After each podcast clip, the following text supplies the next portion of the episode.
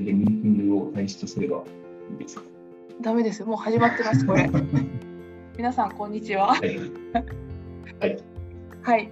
えっ、と、今日のポッドキャストは、えっ、と、育休から復職した藤原とですね、新しく入社をしてくれた梶さんの2名でお届けします。よろしくお願いします。よろしくお願いします。というので、今日のお話は、えー新入新入社員じゃなかった、えっ、と中途社 中途入社。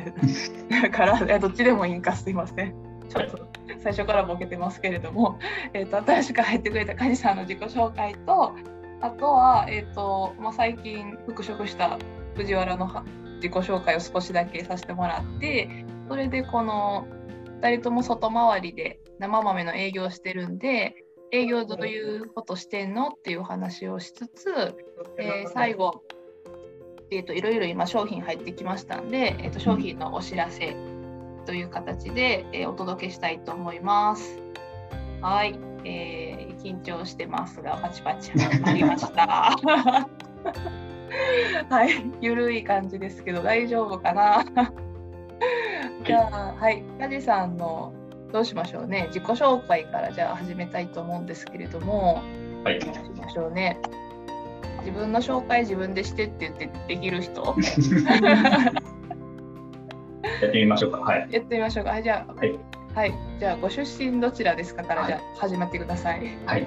はい、えー皆様はじめまして、えー外回り担当になりました梶と申します、えー出身はですね北海道の、えー小樽市出身でございますえーと今現状は30歳ですお、おめでとうございます。はい、いや誕生日いつですか？誕生日は9月ですあ、じゃあお祝いしますね。9月のはい、乙女座です乙女座、あ、乙女座 A 型 A 型っぽい。A 型と思った。さすがだ。A 型だし、はい、A。型でしょってしか言われたことないですねはいちょっと悲しいんですけどはいいや、いや、いい意味ですよ。あの、私、大型、大雑把やから、カジさん A 型の人入ってきてくれて、めっちゃ嬉しいですけど、はい、すいませんありがとうござい。ます遮って、はい、続けてください、乙女座。ごめんなさい。あとなんですかね。羊年。羊年、はい。羊、羊年だからかわかんないですけど、羊が好きですね。あ、あ、確かに、あれ、将来羊飼いたいんやっけ？羊飼い回したいですね。はい。羊と共に暮らしたいなと思ってます。話が脱線しすぎさから羊からできますね。はい。えっと前職は何をされたんですか？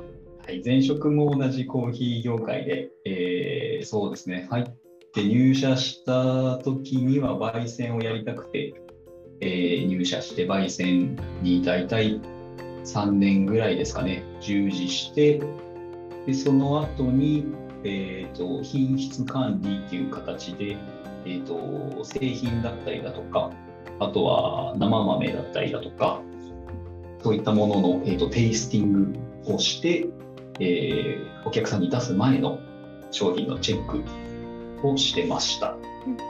で、それも大体3年弱ぐらいですかね、2年ぐらいやったんですかね。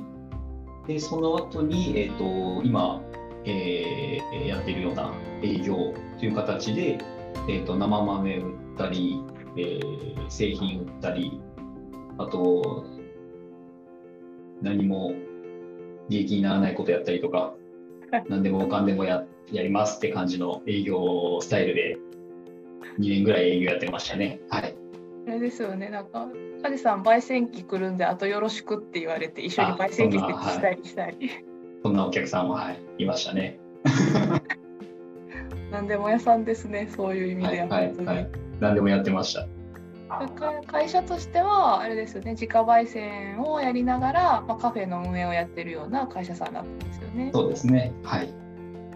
実はね、梶さんと私の出会いは、あのお客さん、梶さんが先に私が営業に行くっていう、そこが出会いでしたよね、最初。そうですね。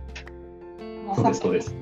ね、北海道行って、うん生豆持ってって、よろしくお願いしますみたいな感じですごい、すごい荷物の生豆を背負って、あれ何営キロあったのださって、20キロぐらいって言ってませんでした？あでもそうか本当にパツパツでリュックに全部豆入ってて私本当持ち上げた大変でめっちゃ腰痛くてしかも北海道やのに車とか乗らずあの車の運転が私すごい下手やからもう歩くしかないと思ってなんか本当行商人のように豆しょってなんかそんな人今まで見たことないと思ってすごい記憶に残ったんですよ。いやもう本当不器用なんですっていうのはそのままなんですけどまあそうなんですよね。おかげさまででも仲良くなってそうですね。はい。でまさかね入社されるとは思わなかったから、自分も一緒に働けるとは思ってなかったので。ね。なんか嬉しいです。はい。本当ですか？ちょっと入社されて私ギャップギャップがあんのか知らんけど苦しい。そう。いや一応ほらお客さんやからさちゃんとしようと思って、い、やちゃんとしててんけどちゃんとしてないとこいっぱいあるからなんか一緒に仕事してやいやいやいや。この人って思えてるんちゃうかってすごい思いつつでもいやこれが今の私やしな頑張ろうっていうのを行ったり来たりしてる感じ。はい。ありのままでいいです。いやもうそそう言ってくれるんですよ皆さん。梶さん最高です。私はそこに甘んじてはいけないからあのなんやろ頑張っていこうって思ってるんですけど。まあこんな仲良しコンビで営業をしますっていうところですね。よろしくお願いします。お願いしますでもあれですか？コーヒーをそういう風に始めるきっかけというか焙煎したいっていうなんかきっかけがあったんですか？そうですね。なんか本当にコーヒーをレギュラーコーヒーを飲むようになったのは二十歳超えてから。うんでなんかふふとした時になんかテレビか何かでそのコーヒーを抽出あの豆をひいてうん。粉から抽出してるのを見てやってみたいなと思ったのがきっかけでうんで近所の、あのー自家焙煎、まあ、前職のとこなんですけど に買いに行ったりとかして、はい。でしばらくはそれで楽しんでたんですよね。うんでなんかそのやってる途中であのお湯を1投目お湯をさして蒸らしで膨らんでくるじゃないですかコーヒーがガスで、うんそこがなんか膨らみがなくてなんかうん。つまんないなと思った時があってなんで膨らまないのかなって思った時にえっ、となんか鮮度が悪いんじゃないかっていう情報があったのでうんうんちょっとその時は全然知識がなかったのでそれを鵜呑みにしてじゃあ鮮度がいいコーヒーを手に入れるためにはどうすればいいかうんって考えて自分で焼けばいいんだっていう結論に行くっていうちょっと変な思考回路なんですけど。はい。いやいや探求心が終わりだっていうのはそこからも感じますけれどもはい。そそこ普通はい。はなんかそのね本当自分の好みの味の自家焙煎のお店を探すとかうん。行くと思うんですけどちょっとすっ飛ばして自分で焼くっていう。焼きたいってなったの？はそうですね。でそこから焙煎にはまってうん。家で網をはい。2年ほど振りまして、すごいですね。もう、チャフが、なんか、えらいことになったんじゃないですか、キッチン。そうですそうです匂いもすごいしうんうんうん。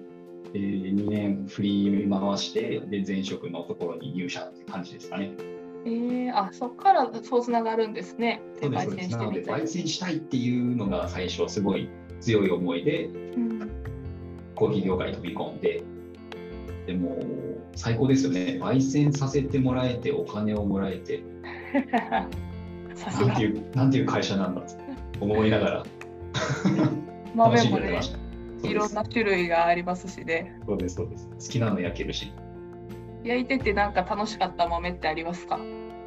楽しかった豆そうですね。なんかそれ焼いててもなんかそれぞれ特徴があって面白いんですけどなんか難しい豆楽しかったかもしれないですね。その焼いてる時ははい。すごい嫌だったんですけど緊張して。うんうん。焼いたことない豆とかうんうん。初めて焼く豆とか難しい豆楽しかった思い出はありますね。試行錯誤してたんで。なんか記憶に残ってるやつあります？そうですね。なんかドミニカとかのナチュラルプロセスのやつが難しくて、うん。1ハゼと2ハゼが混ざったりとか、うーん。あ、なるほど。はい、ハゼハゼるタイミングが度合いがちょっとばらつきがあって。で今どこなのかが分かんない。うんうん。でそれってどうやって最後着地したんですか？なので本当にあのトライアンドエラーですよね。焼いては飲んでうん。焼いては飲んでを繰り返してあここなんじゃないかなっていうのを大体見当つけて。うんっていうのをずっと毎日やってましたね。家家帰ってからもやってました。ハンドピックしたりとか、持って帰ってハンドピックして。家帰ってもハンドピックして、家帰って網振ってうん、会社行ってまた家で焼いたやつ飲んでとかってずっとやってましたよ。さすがやな、そこまでできる人少ないと思いますよ。はい今できないです、もう。そこまでね。でもその時はお一人でいろいろ試行錯誤されたんですもんね。そうですね、なんか本当に、こうすればいいよっていうふうに教えてもらったことが幸いなくて、うんうんでなんかその自由に、かなり自由度高めにやってました。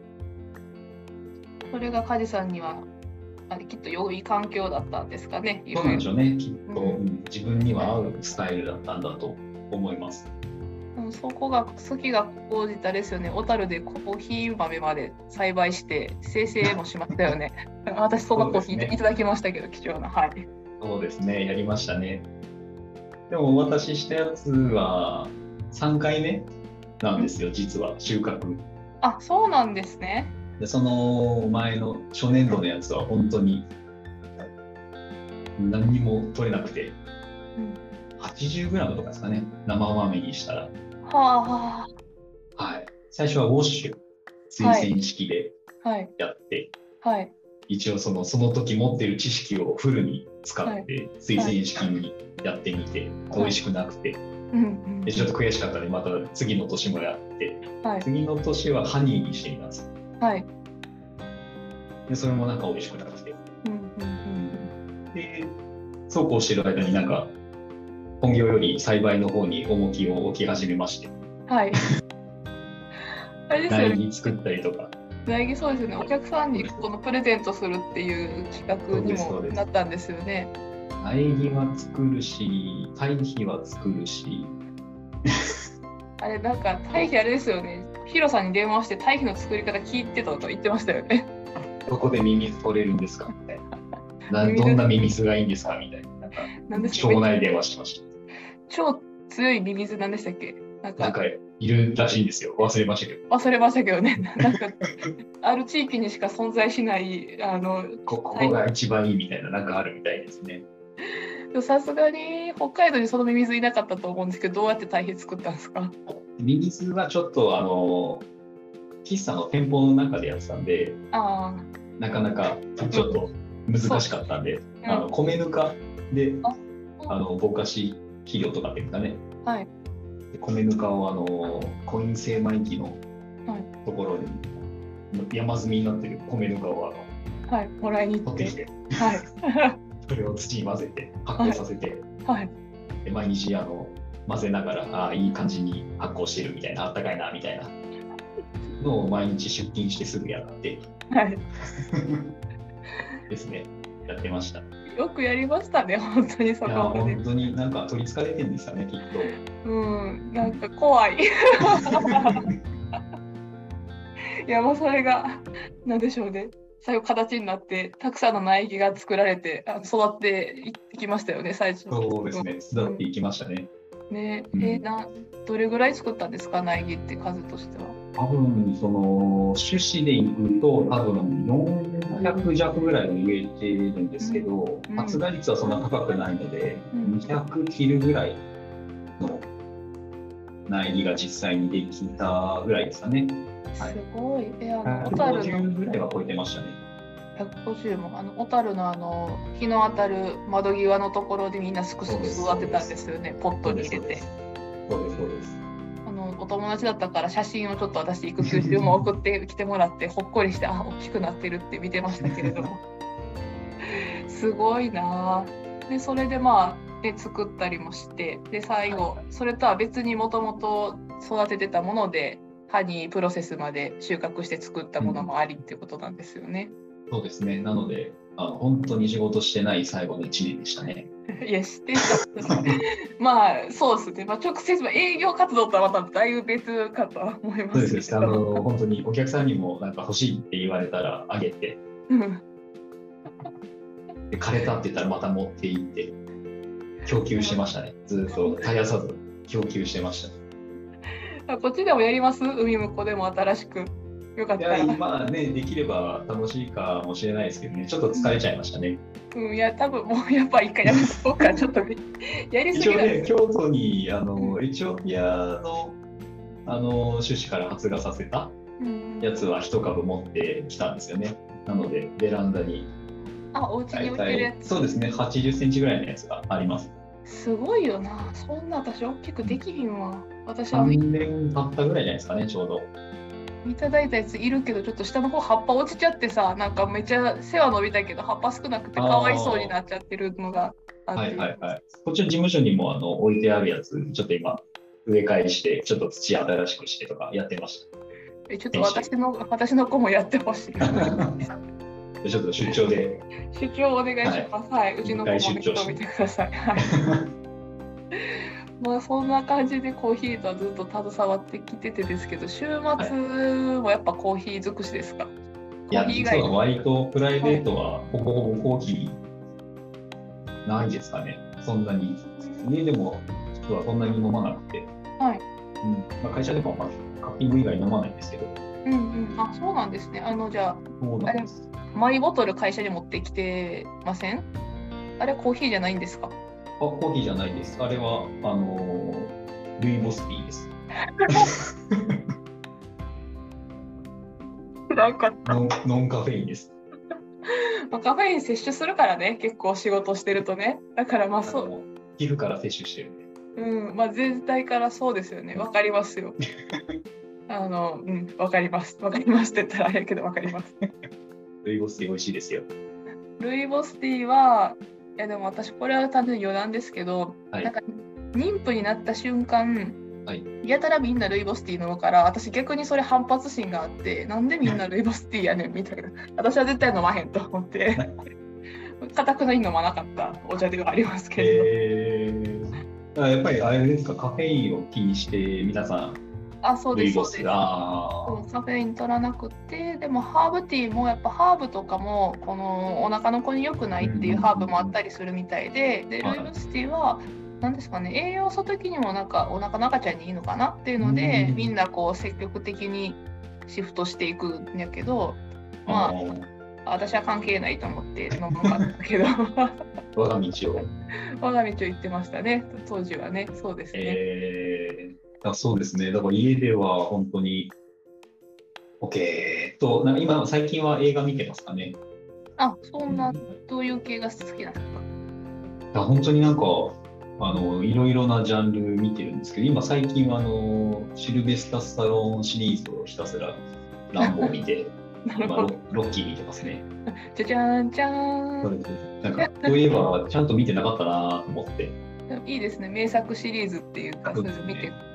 はあれですよね、えっ、と、えっ、と、親、前職からうちの会社に転職する間、少しちょっとお休みがあったと思うんですけど、その間は、あのー苔にはまってたって聞きましたけど、今も苔ブームはあるんでしょうか？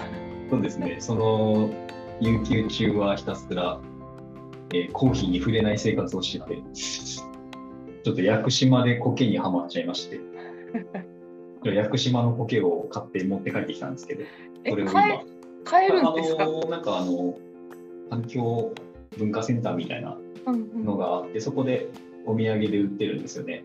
はい。ちっちゃい鉢が。うん。でそれを持って帰って、でそれを京都に持ってきて、うん今、毎日霧吹き上げて、撫でてますよ。なるほど。あれですね。じゃあ、エチオピアのコーヒーの木と屋久島の苔がコラボレーションベランダでしてるっていう。そうです。仲良く一緒に並んでる。本当はね、出会うはずのなかった者たちが今、ってやっちゃった。ほんま変な人やなってすごいすいません。聞いてて思います。まあ、凝り性ですね、梶さんは。なんですかね、きっと。そうなんだと思います。結構三日坊主なところもあるんですけど、うんうんやろうと決めたら結構、うん、ハマっちゃうタイプですかね。コーヒーは一番ハマってますけど。いやーでもなんかハマって、まあ、それで、まあ、自己満足で、まあ、それで言うもんだから、まあ、仕事やったらあかんけどいいんですけどそれをこう人に伝えるっていうところがすごい私梶さん上手やなって思っててあありがとうございます。なんかこの感覚ではなくこう理論だってあの体系立ててそれを説明できる人やなと思ってそれで何ですかねあのあれ私私基本遠隔やからさ京都で何が起こってるかわからないんですけど、海向こうのインスタを私は見てあみんなこんなん今日してんねやっていうふうに見てるんやけどさ。あれでうちの出荷のスタッフの子にもなんか伝えてたりしてたんですよね。コーヒーの木豆の話とか。ああカッピングしてる時になんかいろいろ質問が飛んでくるのでうん。分かる範囲で。答えてたらあのなんか予備校の先生みたいって言われてそれっぽいって私もめっちゃ思ってた。それ見てたら。なんかこう人に伝えるのが上手だからなんかあれですね。まあセミナーとかはやらないかもしれないけどなんかお客さんからの問い合わせとかねなんか対応できることがあったらちょっとやっていきたいですよね。そういういろいあろと。とあと歩いてますかねひたすら。あのメルマガにもちょっと書いたんですけど。はい、自転車と車を売っ払って。手放して。もう自分の足のみで まあでも街歩き楽しいですよね京都で。楽しいですけどちょっと暑いですね。あそうか。はい。と参考からするとそうもなんですよ。もうなんか違う国に来たような暑さなので。う そうですよね。でも北海道はまだに30度出ていってないですもん行っね。てないと思いますね。うん。うん。まだそんなに朝晩もしっかり残ってないでしょうし暑さはうんうん、なるほど。いやですよええですね。これからどんどん暑くなる一方ですから。そしてあの室内の仕事じゃありませんから外に行きますから、そうですね外回りって書いてますからね はい、外回ってこないと、外回ってこないといけないですはいね。頑張りますはい、体力作りしましょう本当に。そうですね。う先月は、どのぐらい歩いたんですかね。27万歩歩きまして、1ヶ月で。全然わからん27万歩って言われてもなんかもうピンとこない。そうですよね。1なんか大体日でも約1万歩ってことですよねでも大体。1万歩、そうですね、1万歩弱歩いてましたね。えああそうか会社までも歩きで来てるってことですか？そうです。会社までだいたい20分弱、1.5キロないぐらいを毎日テクテク歩いてます。えー、そうあそれで1日1万歩ぐらいになるんですあ、ね。それだといかないんですよ。それだと3000歩ぐらいです、往復。なので、それ以外も歩く。まあ、会社内ではうろうろうろうろしてるんですけど。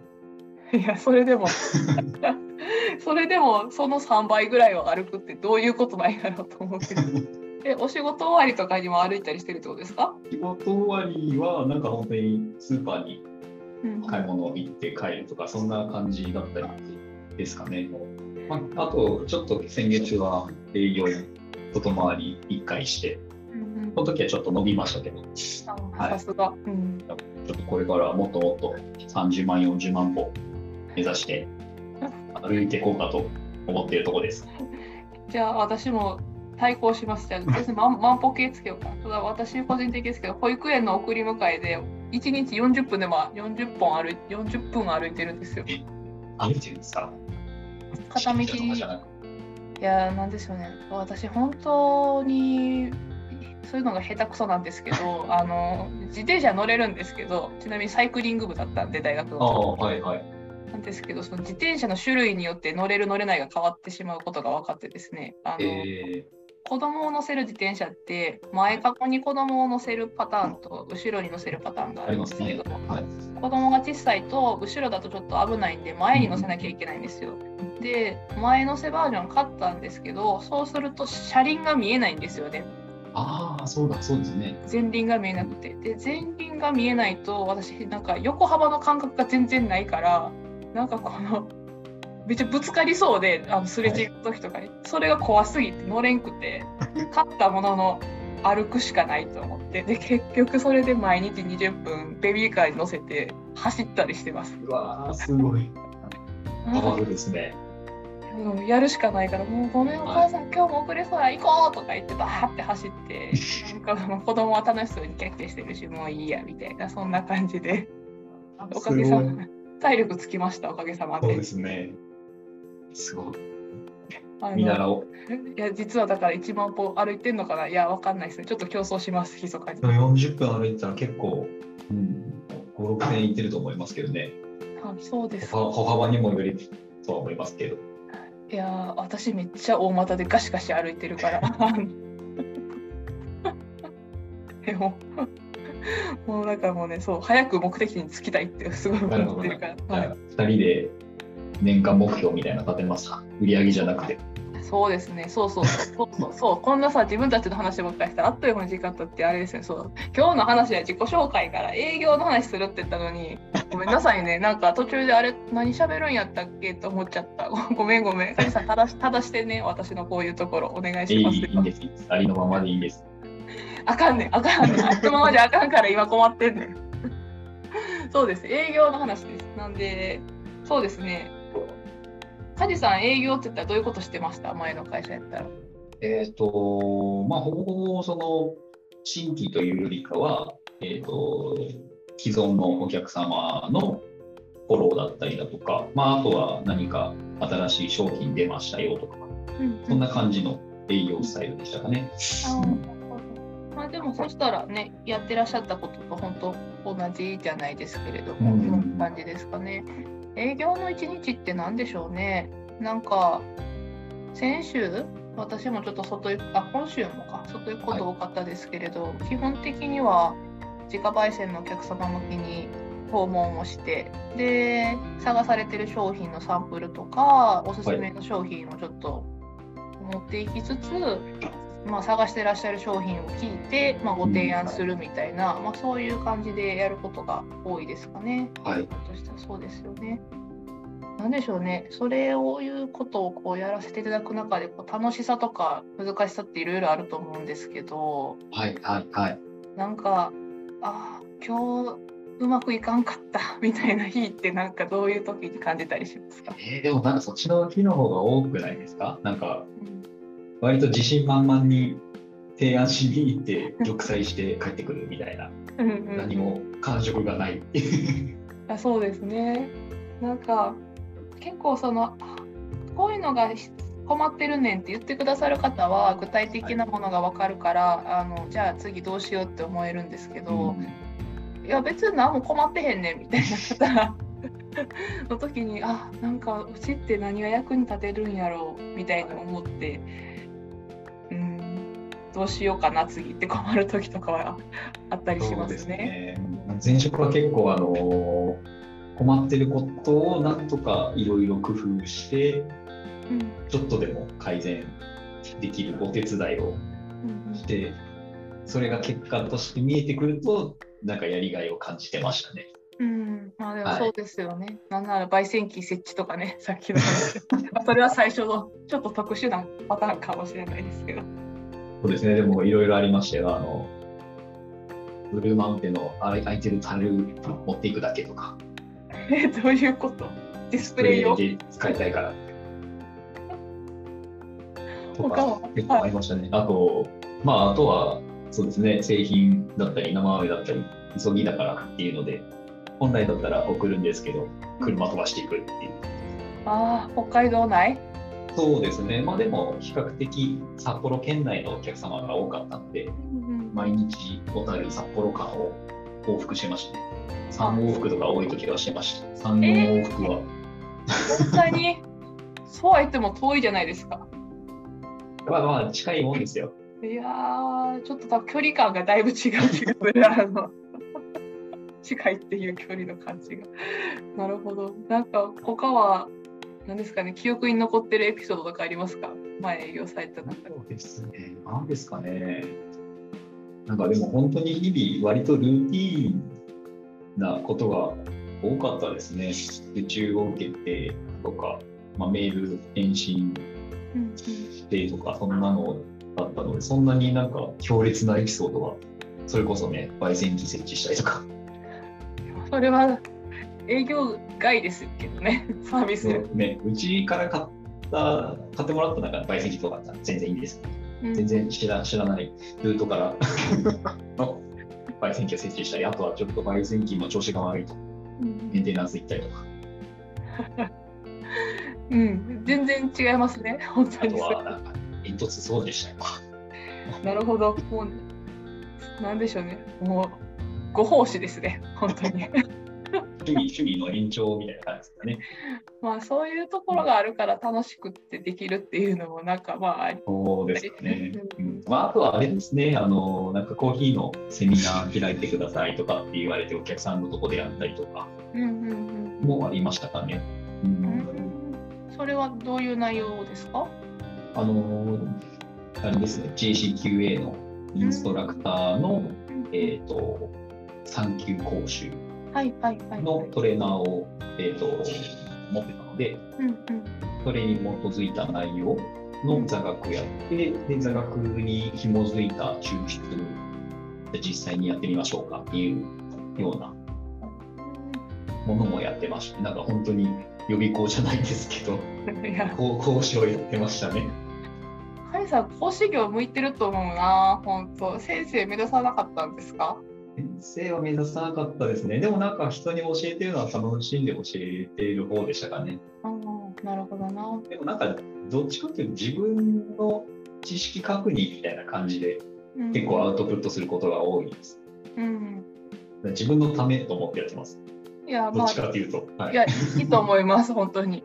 その活用方法っていうかね、それが、まあ、それでウィンウィンだと思いますけどね、うん習いたい方もいたら。なるほど、そんな営業でやられたんですね。じゃあ、私、最近、梶さんにはい。言ったけど、そう、今週、営業で結構衝撃的な出来事があって、ちょっとお客さん先に行ったら、なんですかね、ちょっと地方って言ったら失礼ですけれども、都会じゃないところに行って、歩いてたら道の真ん中に野生のキジがいてね 私鳥めっちゃ怖いんですよ。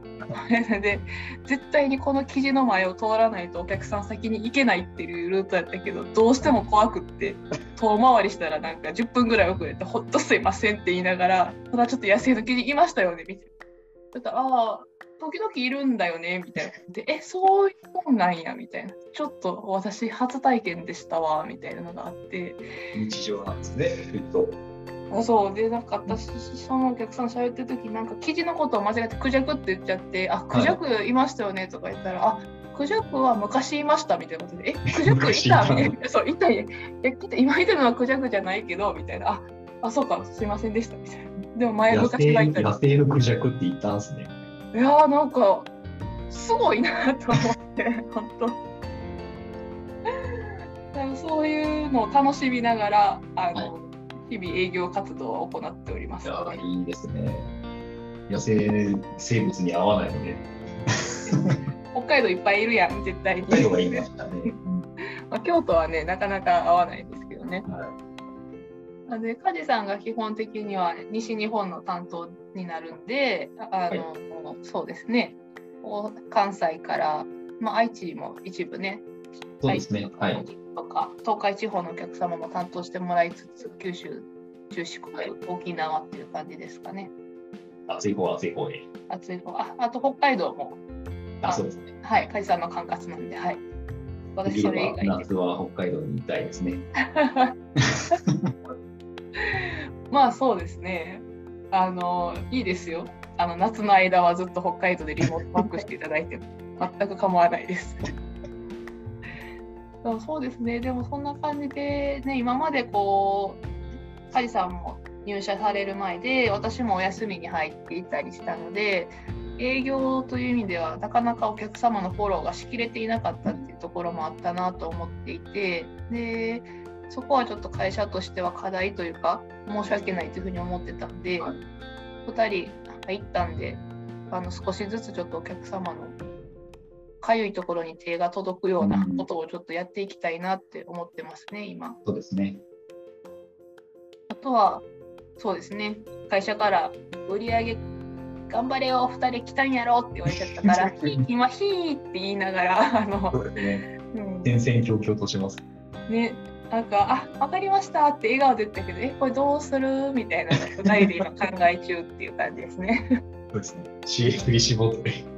そうですね。どうしようってありますけど、まあなんか、なんで皆さんいっぱい買ってください。お願いします。ご協力をお願いいたします。お願いいたします。そんな感じで話してましたが、いっぱい新商品が最近入ってきましたね。はい。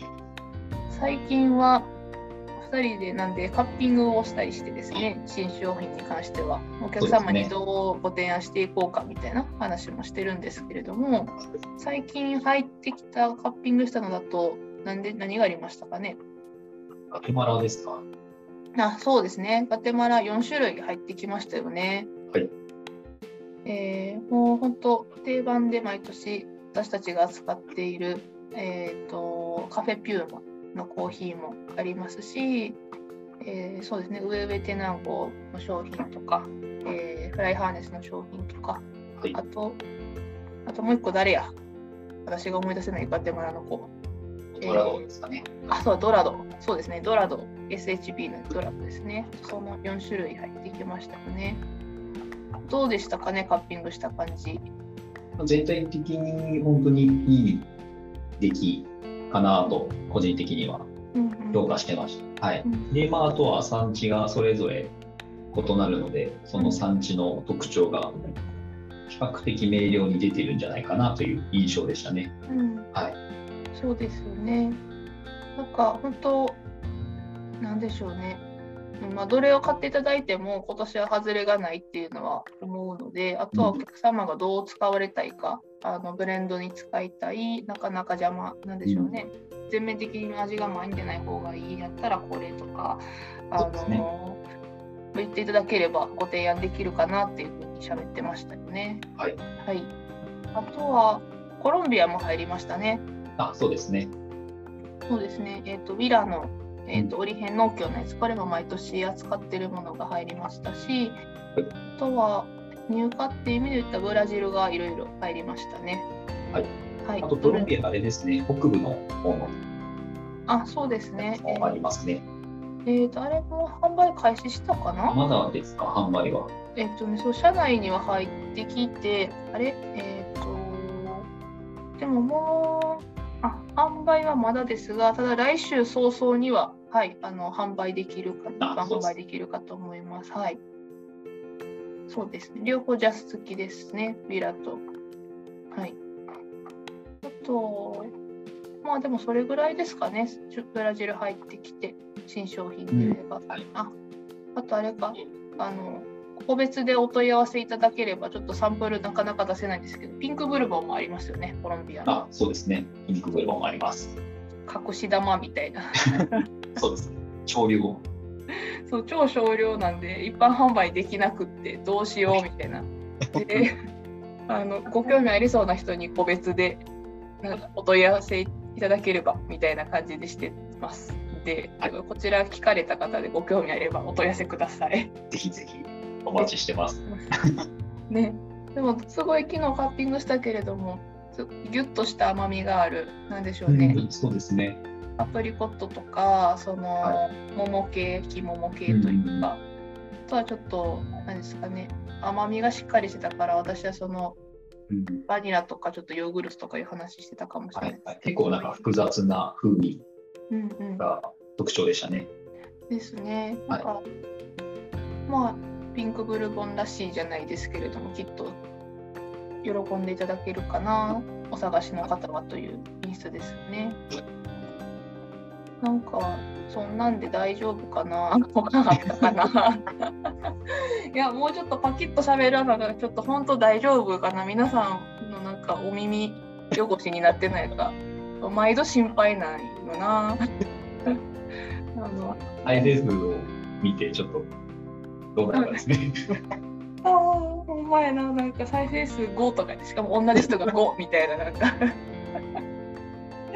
わからんからな。まあ、すいません、ちょっとこんなんですけども、まあ、聞いていただけたら嬉しいですが、えーそうですね、新商品そんなんで、まあ、一今の一押し、まあでも一押しの話でガテマラもありますけど、ちょっと、あれですね、えっ、と、ブラジルの話ちょっとかし,、しますけど、はい。